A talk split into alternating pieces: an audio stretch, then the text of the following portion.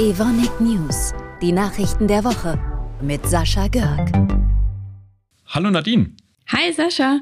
Sag mal, geht's dir eigentlich auch so, dass das Jahr so unfassbar schnell dahin rast? Wir haben schon September. Ja, da hast du recht. Und der September, der ist ja bei uns an den Standorten immer ein ganz besonderer Monat, weil wir dann unsere neuen Auszubildenden begrüßen. Dieses Jahr waren es sogar deutlich mehr als im letzten. Fast 600 junge Menschen. Das sind rund 30 Prozent mehr als 2022. Und im Oktober kommen dann noch die Dualstudierenden dazu. Bei uns in Darmstadt äh, sind rund 40 neue Azubis begrüßt worden, und zwar höchstpersönlich von Thomas Wessel aus dem Vorstand. Lass uns mal reinhören. Für mich ist das immer ein besonderes Ereignis, die Schülerinnen und Schüler dann zu begrüßen, wenn sie den Start in die Ausbildung haben und sie auf ihrem ersten Schritt, am ersten Tag dieses Weges mal zu begleiten. Also das ist eine wirklich, wirkliche Besonderheit. Wir machen eine bedarfsorientierte Berufsausbildung. Wir schauen immer in den nächsten vier Jahren, fünf Jahren, welchen Personalbedarf haben wir. Und wir stellen fest, dass wir natürlich auch geburtenstarke Jahrgänge haben. Und wir haben jetzt die Berufsausbildung um rund 30 Prozent hochgefahren gegenüber dem Vorjahr, damit wir dann in vier Jahren unseren Personalbedarf aus der eigenen Ausbildung dann auch decken können.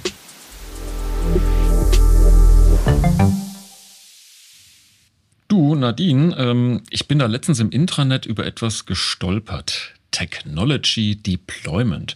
Weißt du, was dahinter steckt?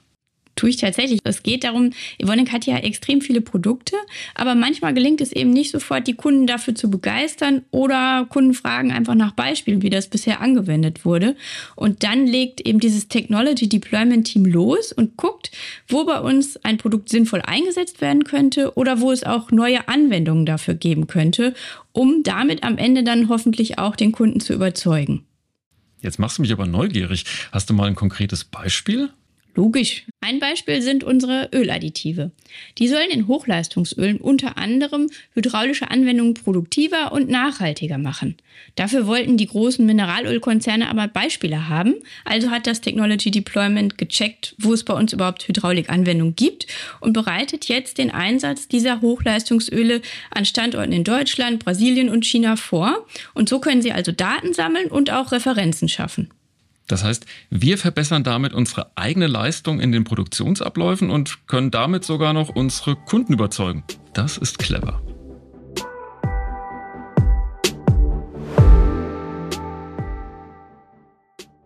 Zum Schluss haben wir ja auch noch was zu feiern, Sascha, oder? So ist es. Es geht um den Responsible Care Award. Mit dem zeichnet der Verband der chemischen Industrie, der VCI, Unternehmen aus, die besonders nachhaltig und sparsam mit Energie umgehen. Lass mich raten, wir haben was gewonnen. Ja, drei Preise. In Hessen gab es einen Landeswettbewerb und bei dem hat der Industriepark Hanau-Wolfgang den zweiten Platz gewonnen. Für seine Kampagne Da geht noch Watt. Energiesparhelden voraus. Die haben es doch tatsächlich geschafft, im letzten Winter satte 29 Prozent weniger Energie zu verbrauchen im Vergleich zu den vorherigen Jahren. Aber du hast ja gesagt, es waren drei Preise. Korrekt. Unsere Standorte Herne und Rheinfelden haben den ersten Preis im Bundeswettbewerb gewonnen. Die haben gesagt, unsere Abwärme, also die überschüssige Energie, die bei uns anfällt, die stellen wir der Allgemeinheit zur Verfügung. Davon profitieren in Herne rund 1000 und in Rheinfelden sogar 2000 Haushalte.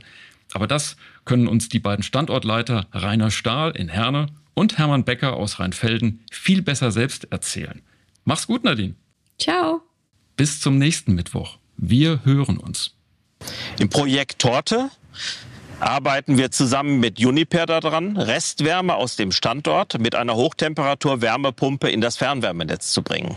Wir von Evonik am Standort Rheinfelden haben hier ein Abwärmeprojekt realisiert, bei dem bisher nicht genutzte Abwärme in das Nahwärmenetz der Stadt Rheinfelden geführt wird. Und dafür können Heizungsanlagen, die bisher mit Gas äh, oder Öl betrieben werden, abgeschaltet werden. Damit gewinnt die Umwelt und die Bürgerinnen und Bürger und Evonik gleichermaßen.